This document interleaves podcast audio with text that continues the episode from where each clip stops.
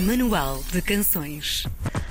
Boys é uma canção forte, uma pintura sobre a vida vinda de uma força da natureza que já construiu temas para artistas como Madonna, Anitta, Blaia, Bárbara Bandeira e Bárbara Tinoco. Estamos a falar de Taias, um dos mais requisitados compositores da indústria musical portuguesa, a honra disto, meu Deus, eh, que está de regresso com esta canção autobiográfica e que está também hoje connosco no estúdio da RDP Internacional para mais um Manual de Canções. Olá, bom dia. Olá, bom dia, Karina, tudo bem? Tudo bem, Olha, tudo antes de bem. mais, adorei a apresentação. Ai, gostaste? Opa, nós fazemos sempre por isso. Olha, tu gostaste da apresentação e eu tenho a dizer-te que não estava tão entusiasmada com uma canção ahm, desde o Boys da Sabrina. Ah. espero, que, espero que tenha ajudado então nesse aspecto. Isto foi só aqui para quebrar um bocadinho o gelo. Olha, antes de mais nada, eu quero que tu me contes um bocadinho ah, a origem do teu nome artístico. Quem é Tyas? Tyres. Em- O nome em si veio de uma sessão, já que eu estava a escrever para uma, uma artista marroquina, mas que estava a ver nos Estados Unidos, toda uma complicação. Mas ela falava inglês com um sotaque muito forte.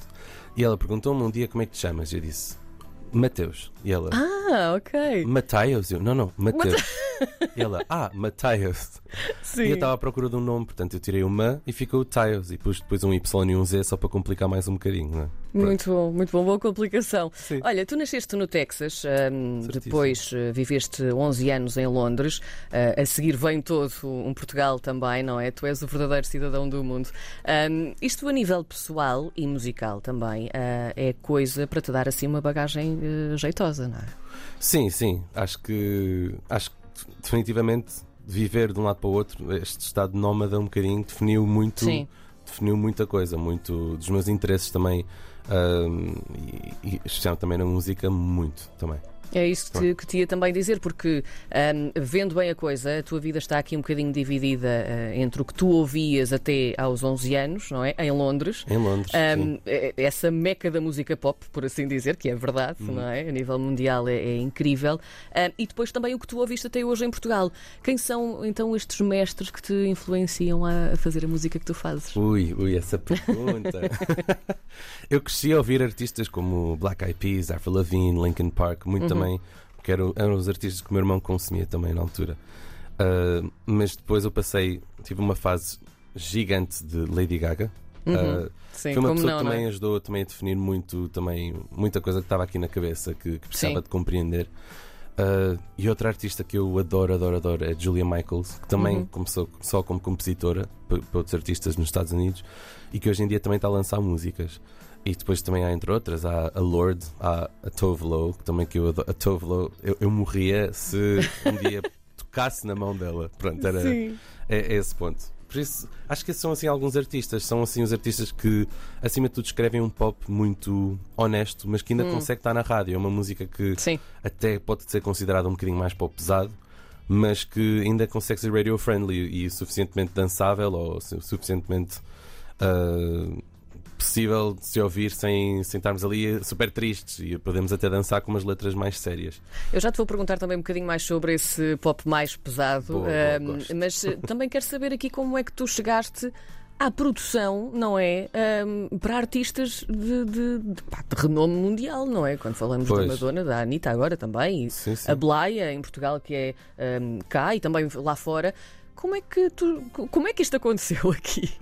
Olha, eu, eu- o meu percurso começou no YouTube. Eu, aos 14 anos, comecei a prestar covers no YouTube com Sim. aquela. naquela de. Ah, ser descoberto como o Justin Bieber. não aconteceu. Sim. Posso assegurar que não aconteceu. Mas, mas conheci lá uma miúda que também fazia covers na altura, que era a Mariana Covers. E fizemos até um, um vídeo juntos. Isto está tudo privado, nem vale a pena ir lá procurar. Mas, mas pronto, entretanto, ficámos super amigos e depois, passado dois anos, ela lançou uma música pelo nome de April Ivy. Sim. E, e teve uma música que bateu imenso em Portugal e eu, eu fiquei curioso e pesquisei, encontrei a equipa dela, mandei um, um mail com, com umas músicas que eu tinha escrito a dizer, olha, gostava de saber a vossa opinião, indiretamente a dizer que quer trabalhar convosco.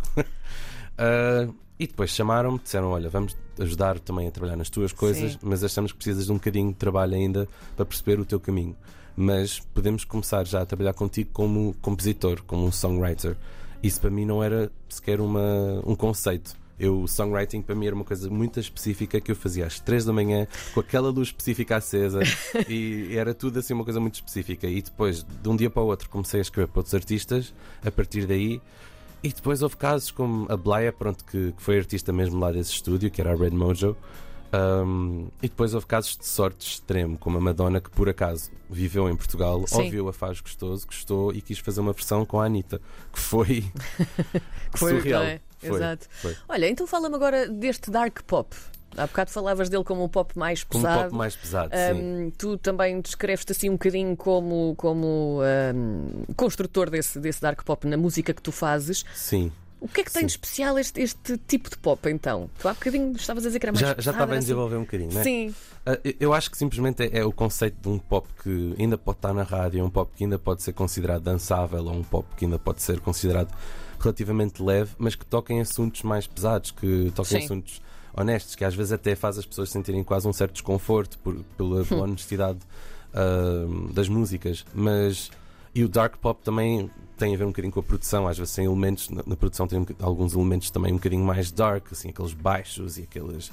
É tudo assim mais, mais para o dark. Eu, eu gosto, eu imagino cores quando estou a fazer música, quando estou a ouvir Sim. música, e, e o dark pop leva-me sempre para o roxo, para o azul escuro, para o verde isso é escuro. muito interessante. E, Sim. e pronto, eu, eu- gosto de dizer, se, se fosse uma cor, era esta.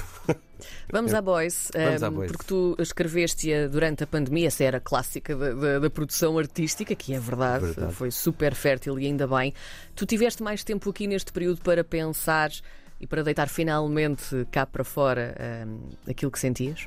Sim, sim, sem dúvida. Acho que acho que durante a pandemia nós todos tivemos assim um momento mais introspectivo do que é que, o que é que vai acontecer com a nossa carreira. Então, nós músicos foi, foi uma altura muito complicada. E estávamos a fazer imensas sessões. Eu pronto, continuei com as sessões de comp- composição para outros artistas em casa, ah, sempre ali a, a enfrentar aquele medo de será que isto vai ser a nossa nova realidade para sempre? Sim.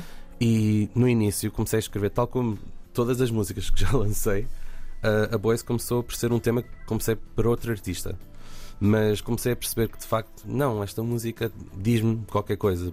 É, parece mais pessoal do que propriamente para outra pessoa. E, e pronto, depois acho que demorou-me ainda um bocadinho, que ainda pus o vídeo- um vídeo no Instagram a cantar a. Boys. Teve um feedback muito fixe, já foi há quase um ano. Uh, depois levei muita pressão das pessoas para lançar a Boys, lança lá a Boys, lança, mas eu só quis lançar mesmo no, no mês do Pride. Um, Portanto, já tinha passado no ano passado, mas este ano fiz questão de lançar mesmo antes do Pride. E, e pronto, e foi isso, verdade. Tu, tu estavas a, a dizer aí que tinhas eh, inicialmente começado a escrever esta música para, para outra pessoa. Nós estamos aqui a falar eh, de uma música que tu descreves como, eh, e, e vou passar a citar, um hino de aceitação pessoal Exato. para uma pessoa que passou por um processo longo e difícil até chegar onde está hoje. Uhum. Esta libertação hum, é quase aqui uma catarse, não é? Uhum. É, é sem dúvida, é. Uh, acho que muitos, muitas pessoas que. Há, há muitos homossexuais que passam por, esta, por este processo, mais cedo ou mais tarde. Sim. E é, é um dos momentos, se calhar, mais assustadores da vida, dar este passo de aceitarmos a nós próprios, porque para além daquela, daquele passo de que é a família aceitar os amigos e etc., há aquele primeiro que nós temos de conseguir dar para conseguir passar para esse outro.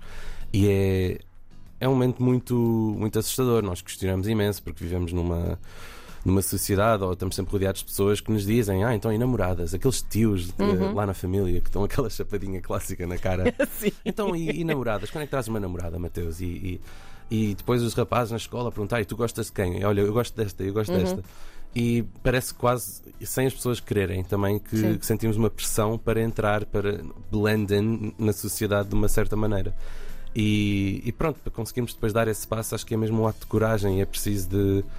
E, há- e do que eu digo na música também é que eu gostava que alguém me tivesse feito sentir compreendido na altura. Sim. Então escrevi esta canção com isso em mente, com essa altura se calhar mais confusa da minha vida hum, em mente. E, e pronto, escrevi esta música numa de se calhar poder ajudar também pessoas que estão a passar por isto para se sentirem um bocadinho mais acompanhadas ou compreendidas, porque nem toda a gente tem um apoio hum, nessa altura da vida.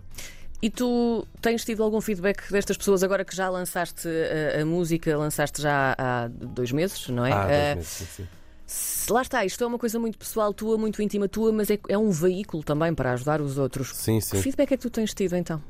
Olha, tenho tido um feedback bastante bom. Tenho. A mensagem acho que se calhar que me surpreendeu mais foi um rapaz ter dito: Olha, ouvi a música e tocou-me de uma maneira mesmo especial que consegui mesmo dar o passo hum. e para além de aceitar a mim próprio agora contei aos meus pais.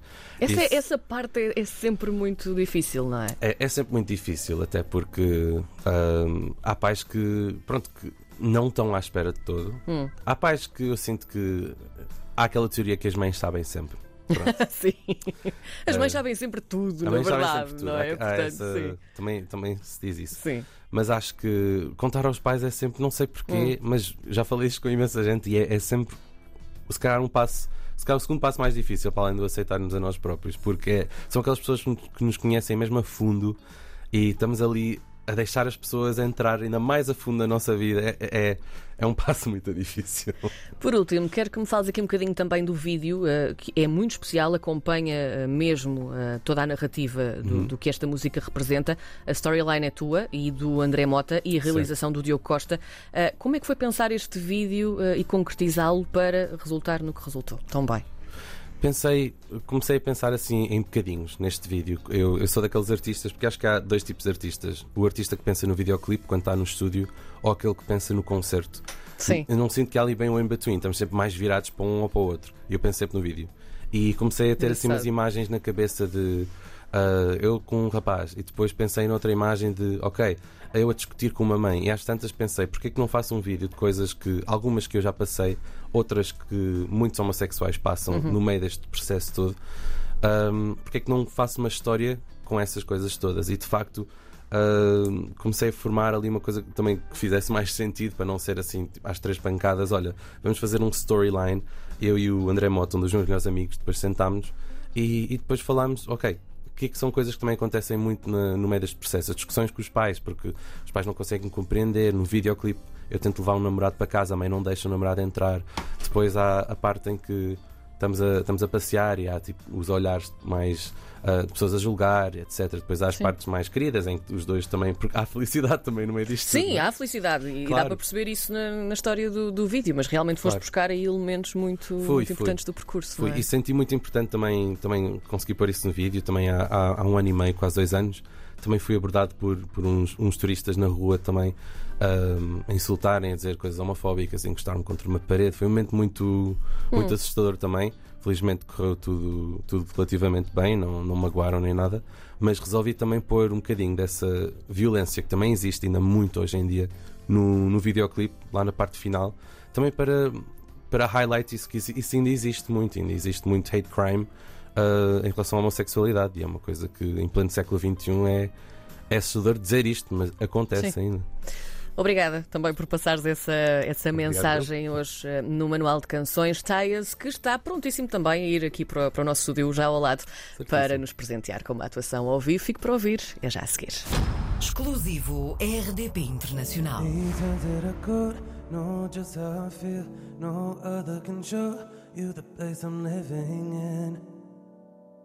A place you've never been to. Not too long ago, I figured it out. All the sleepless nights, silent thoughts screaming loud.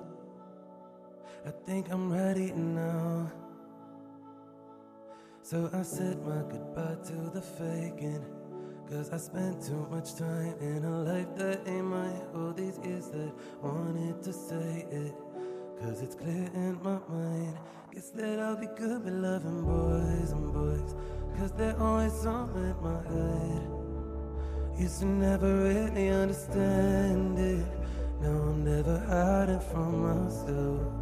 Guess that I'll be good with loving boys and boys. Here's to all the years that I regret. Used to never really understand it.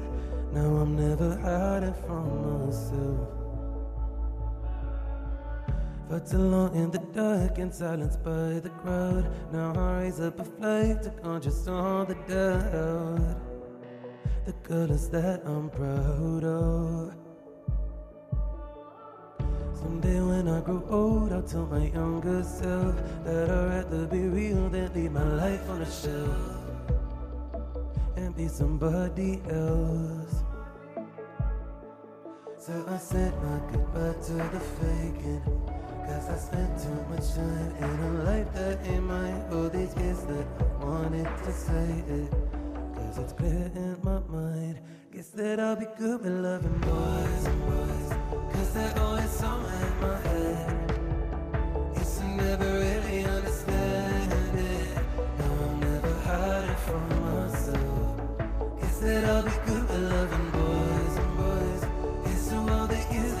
that